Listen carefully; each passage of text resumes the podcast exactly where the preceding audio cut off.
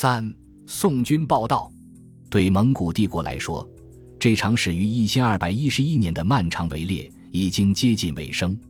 参加最后围猎的蒙古军由塔察尔任总指挥官，统帅元素部台麾下的张柔、山彻拔都，还有萧乃台、史天泽等人的部队。塔察尔是成吉思汗时代的四杰博尔忽的侄孙，参加过潼关、河中和南京等地的围城战斗，经验也很丰富。此刻，蒙古帝国的主人大汗窝阔台依然留在数千里之外的草原中心，即将成为新帝国首都的哈腊和林附近。大汗带着宫廷四季迁徙，过着有规律的生活：春天在加坚察寒之地放鹰。夏天在月儿灭切土的金色大帐中避暑，秋天在古薛那乌尔的清澈湖水边斋戒，冬天到汪吉的木栅营地围猎野兽。世界的河罕徜徉于美酒、音乐、射箭和摔跤比赛之间，觉得犯不着大老远跑到帝国的边陲给垂死的猎物致命一击。所以，一千四百五十三年君士坦丁堡围攻战中，骑着白马。披着红氅的拜占庭末代皇帝和骑着黑马的奥斯曼土耳其苏丹，隔着城墙遥遥对视的壮观场景，注定不会出现在蔡州城下。后来，倭国台汗列举了自作我父亲的大位之后，自己毕生的四功四过，其中四功是一件平了金国，一件立了战赤，一件无水处叫穿了井，一件各城池内立探马赤镇守了。尽管如此，淮河岸边的小城蔡州发生的一切，只是帝国不断扩张的边陲的又一起小事件。蒙古帝国的世界史史籍讲述金朝末代皇帝从南京出逃后，死在了哈拉木连一条运河畔的无名城市，既没有提到归德，也没有提到蔡州，所以毫不奇怪，塔察尔等蒙古军几乎是从容不迫，甚至有些慢条斯理地朝着蔡州集结。八月二十三日，金哀宗的生日万年节这天，金军接到情报，敌人大势已穿过西北方向的均州、徐州，距离蔡州二百余里。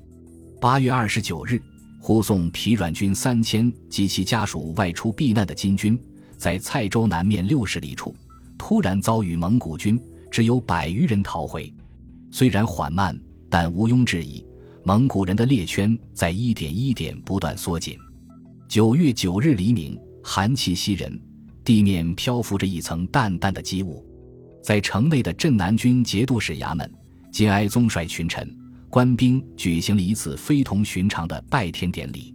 在每年的重武、中元、重九这三天举行拜天之礼，据说是辽朝传下来的传统习俗。女真人的重九拜天一般在都城外举行，只简单的用一个刻成木船形状的盘子。盛上食物作为祭品，高高架着祭祀上天。皇帝率领太子、百官行完拜礼，饮过福酒，通常还会举行射柳、马球之类的体育比赛。这次蔡州城内的拜天，朴素的不能再朴素。皇帝没有通天冠、降沙袍、玉露、大辇一类的迂腐礼器，行礼之际也没有太常乐队的钟鼓伴奏。不久前。护卫仆先使鲁从南京太庙抢救出的太祖太宗玉容，只能草草安置在蔡州乾元寺。为此举行奉安祭礼，就需要乐队。有人建议，太常雅乐没有，蔡州市井的迎亲唱戏之乐也很热闹。王鄂反驳：世俗之乐，岂可失帝王之前？只好作罢。没有了繁琐的礼乐。拜天礼回归到女真初兴时那种质朴的肃穆，反倒是好事。节哀宗拜天那一刻，节度使衙门内外文臣武将、侍卫亲军、忠孝军、镇防军、士农工商，无不沉默肃立。天苍青色的、无所不覆、喜怒无常而又默默无言的神秘宇宙力量，不管被称为天、腾格里、阿卡还是梅。是东北亚民族共同的神圣信仰。此刻，蔡州城内的人，不论他们为着生存、为着守护，还是为着信念；不论他们是女真人、契丹人、汉人、党项人、突厥人，还是蒙古人；也不论他们出于什么机缘汇聚到这个弹丸之地，心中都不约而同涌起一种莫名的悲悯，还有同仇敌忾的勇气。拜天完毕，金哀宗向全军训话：国家开创以来，物广恩德，涵养汝等百有余年。汝等或荣少侍封，或秀拔民武，备坚执锐，积有岁时。于此间危，与朕同患，可谓忠矣。今敌人将至，正汝等扼腕吐愤，立功报国之秋，纵死王室，不失为忠孝之鬼。彼之奴颜婢膝，甘从叛逆者，不由欲乎？况汝等立功，常恐不为朝廷所知。今日临敌，朕所亲见。汝等其免之。接着，金哀宗吩咐端来美酒，亲自斟酒分赐给在场的将士，每人一杯。第一轮酒还没赏赐完，城外的斥候骑兵就冲进来禀告：敌兵数百骑突至城下。金军将士纷纷踊跃请战，有人兴奋的连盔甲都来不及穿，就冲出去厮杀。金军的突击锐不可当，蒙古军慌忙后撤。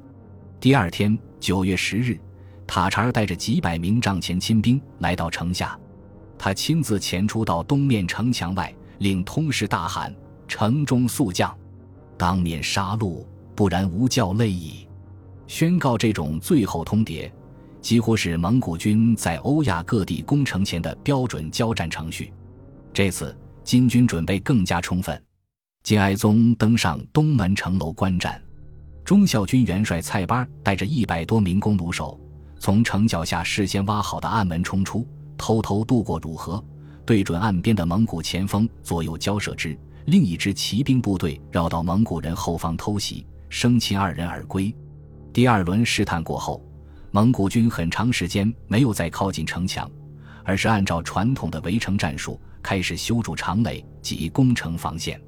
金军内部有人建议，应趁蒙古军攻意未尽，人马远疲，全力出击。先给他们来个下马威。金哀宗等人顾虑城内军队成分复杂，人心未定，即便一击得手，军队出了城，未必肯再回来死守，没有答应。此后十几天，金军只是不断加强战备，迎接即将来临的猛烈围攻。九月十日，蔡州城正式进入戒严状态。九月十五日，施行粮食配给，宰相以下直到小兵，每人每月支粮六斗。九月十八日，强制征粮，私人存粮不得过八斗，十岁以下五斗，其余全部充公，藏匿者处死。或速特派员照例学地铺墙，少不容贷，抢征到粮食二万五千余石。金哀宗的御用术士武抗，出身天文卜算世家，父亲是司天馆勾武真。武抗现任司天长行，推算灾异相当准确。但脾气古怪，朝中人缘很差。金哀宗请他推算蔡州城的围攻何时能解除。武抗回答：明年正月十三日，城下无一人一起矣。简单的预言，初看十分乐观，仔细想想，却令人毛骨悚然。金哀宗没想那么多，大笑着吩咐下去：粮食配给就按这个日期估算，确保期限内不缺粮就行。九月二十三日，新任命的守城官员集体登上城头，各就岗位。四座城门加派进士一人，随时巡视。四面城墙的守御长官如下：内城殿前右卫将军、全左副都点检完颜协烈，都尉王爱石；东面总帅倍数鲁楼氏，都尉完颜成林；南面御史大夫、全参知政事乌古论稿，总帅元志；西面。殿前都点检务林塔糊涂，忠孝军元帅蔡班北面忠孝军元帅全殿前右副都点检王山元帅哥十列百寿。十月一日，蒙古军的攻城防线修筑完成，要兵于城下，旗帜蔽天。日暮之前，蒙古军发动了一次试探性进攻，焚毁城国外围的四个关城后撤退。夜幕降临，蒙古军各部同时点燃营火。城头的守军望见远处忽然亮起一道巨大的火圈，将幽暗的天空照得通红。陈玉的鼓角声此起彼伏，不觉失声大喊。长垒完成后，蒙古军并未急于攻城，反倒是金军小股部队频繁出城夜袭，但没有取得什么战果。守城官兵享受每月固定的配给，还可勉强糊口。扩苏之后，普通百姓虽说限流八斗，但这是最高额，大多数人恐怕连八斗存粮都没有。黑市上的粮食自然也买不起，因为斗米白金十两。十月十日，万余名饥民聚集在尚书省前，请求放他们出城自谋生路，没有得到满意的答复。就在内城举行了游行示威，大呼于道。节哀宗听到喧闹，问清原委，同意放饥民出城。但是，每座城门每天只限一千人，巡查四座城门的进士官员逐日清点。奉玉完颜绛山负责北门，他看这些饥民可怜，多放了一些人出去，被责罚四十大杖。不久，守军发现。出城的饥民经常把城内情况泄露给敌人，下令禁止再放人出城。十月十二日，为了缓解粮食危机，金哀宗吩咐拨出十艘官船，让饥民到护城河的水面上打捞一些零钱、杂草果腹。此令一出，百姓蜂拥而至，不几天，护城河就被捞得清澈见底，半根飘着的水草也没了。饥民只好挖掘土里的野菜根茎，同牛马等牲畜的骨头混在一起煮烂了吃。过了不久，饿红了眼的人又开始对旁人下手，空接镜像，往往一人而食之。独自行路的人，经过某条幽深的巷子口，黑暗中很可能蓦地伸出一根绳索，死命勒住他，直到断气。然后，凶手们就像一群饿狼扑上来，片刻之间就将死者栾割分食。十月十六日，蒙古军的大部队前出到城东北两面，在史实所及范围之外，才略微试探巡查东门、北门的护卫把一把燃，奉玉蒲茶被干，就偷开城门，单骑出将。眼看敌人尚未认真攻城，城内就要陷入无政府状态，甚至危及城防，金哀宗只好组建一支特别治安军队。十一月初。他选中了一个性格冷酷暴虐的军队头子，殿前右副点检阿勒根伊施拉，封他为宣察镇抚都弹压，下属四名弹压官，四余稽查官也拨归他统帅，专一负责维持城内秩序。职官六品以下，军官提供以下，阿勒根伊施拉都有权现场处决。上任头一天，阿勒根伊世拉就下令在闹市口立了一根长杆。杀人吃人的歹徒已经发现，斩首示众，首级就一直挂在杆头。史称犯者少止，然欲夜亦不能进。白昼，但押官率领兵丁在城内四处击拓巡逻。然而，只要夜幕降临，幽暗的残垣断壁之间，仍然是食人者统治的王国。铁腕镇压，并不能减缓饥荒。很快。军队士兵也忍受不了饥饿的折磨，加入了杀人越货的行列。阿勒根伊施拉上任不久，就破获了一起特大刑事案件，有一伙大盗，共七八人，心狠手辣，四处作案，屠人之家而夺其食，弄得城内人心惶惶。案件侦破后，这伙大盗幕后的保护伞也暴露在光天化日之下，居然是忠孝军的中级军官，提供一人，都同一人。忠孝军是战斗主力，金哀宗下过密旨，忠孝军违纪违法，需要向皇帝本人请示处分。金哀宗想特赦二人，在元帅王沙儿的坚持下，才将二人处死。官兵百姓缺粮，金哀宗本人过得也很糟心。皇帝的口粮自然可以保证，但是金哀宗喜欢吃鱼。蔡州东北面的汝河里有鱼，可是。河面常有自上游漂下、泡得苍白腐烂的浮尸，汝河里捞上来的鱼，金哀宗只看了一眼，就蹙着眉头推到一边。这时的护卫统领殿前左副都点检温敦昌孙，身材短小，性格温和，很早就结识金哀宗。金哀宗带出的进士旧人到了蔡州，就只剩下温敦昌孙等寥寥数人。看到圣主食不下咽。他也愁苦万分。温敦昌孙常常领兵去城外巡逻。有一次，他发现西门外练江里的鱼又多又肥，但是这一河段距城数里，逼近敌营，只能动用军队出城捕捞。此后，温敦昌孙每天最重要的工作，就是在武装护卫下出城捕捞，一次就能带回一千多斤鱼，宫里吃不完，还可以分给守城官兵。可惜，蒙古人很快发觉了金军的新动向。十月二十五日，温敦昌孙带着捕捞上来的鱼回城，半途遇到了蒙古军重兵埋伏，护卫一哄而散。温敦昌孙惦记着圣主晚膳的鲜鱼羹，坚持不肯退走。最终力战阵亡。九月至十月的围城是蔡州之战的前半阶段，在这两个月当中，蒙古军就像守候在陷阱边上的猎人一样，耐心等待落入陷阱的孤狼，挣扎着耗尽气力。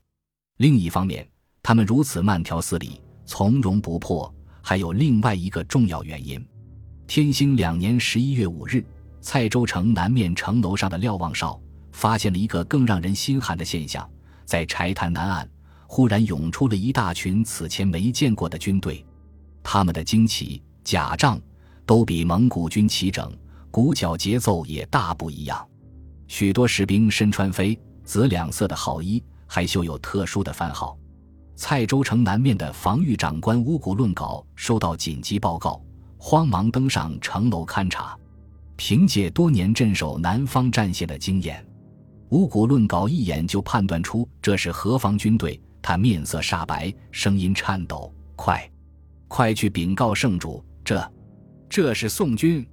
五日抵达蔡州南边的这支宋军，是经过南宋宰相史弥远、郑清之首肯，委托京湖制置使监之襄阳府史松之派出的。鄂州江陵府副都统治孟拱为主将，京西中顺军统治江海为副将。”麾下一共两万宋兵，还带来了粮草十余万担。就在这年春天，蒙古使节王吉来到襄阳，与南宋商议加攻蔡州，且求兵粮。如今，宋人忠实履行了这个约定。南宋朝廷考虑联蒙灭金，或可一雪前耻，但也有人提醒：宣和年间联金灭辽，教训惨痛。如今蒙古贪婪，以防后患。最终。宋人判断，反正金朝已如风中残烛，就不活了。而不管是雪靖康之耻，还是收复三京，都不能马上同新兴的北方强权撕破脸。如此一来，做个顺水人情，趁机试探一下北方的虚实又何妨？其实，为了铲除金朝在江淮以北的残余势力，蒙古几次遣使约盟。何尝不是想多试探一下即将接壤的这个庞然大物——南宋的虚实呢？北宋联金灭辽，南宋联蒙灭金，最终结果都是灾难性的。不过，不用急于嘲笑古人缺乏历史智慧。不论宋人出不出手，契丹、女真的覆灭都难以挽回。既定的国际秩序突然崩溃，抱起的北方政权动向不明朗。在这种形势下，先参与分赃，追求短期利益的最大化，未尝不是一种相当理性的选择。宋人后来的惨败，根源在于误判自身实力，而这种错误在国际政治中简直太常见了。至于金朝一方，既然南下蔡州，不可能不把对宋战略纳入通盘考虑。面对边境蠢蠢欲动的宋人，金哀宗一方面企图以唇亡齿寒来劝诱，一方面。却又放不下甲士三千纵横江淮的美梦。七月，金哀宗刚在蔡州安顿下来，福构县招抚司知事刘昌祖就上书建议以金军为前锋，后面跟着大群河南饥民大举伐宋。他的豪言壮语是：“官军在前，饥民在后，南建将淮，西入巴蜀。”金哀宗颇为心动，嘱咐参政张天罡召见。虽然这明显是个不切实际的空想，还是赏了来人一个尚书省差委官的虚衔。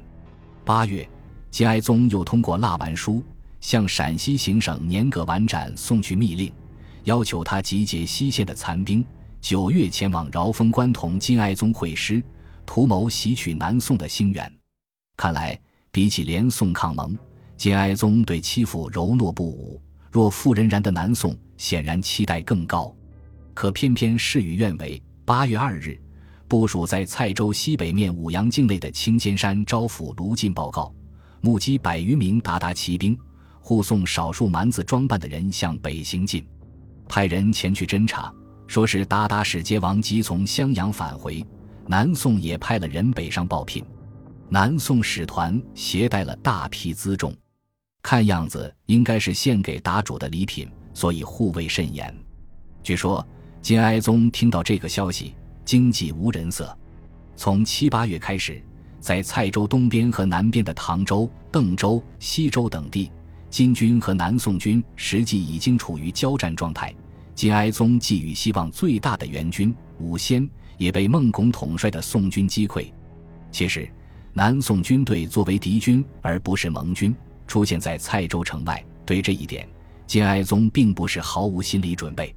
即便如此，当他亲耳听到这个最糟糕的局面组合居然真的发生了，还是独自呆坐了好半晌，一言不发。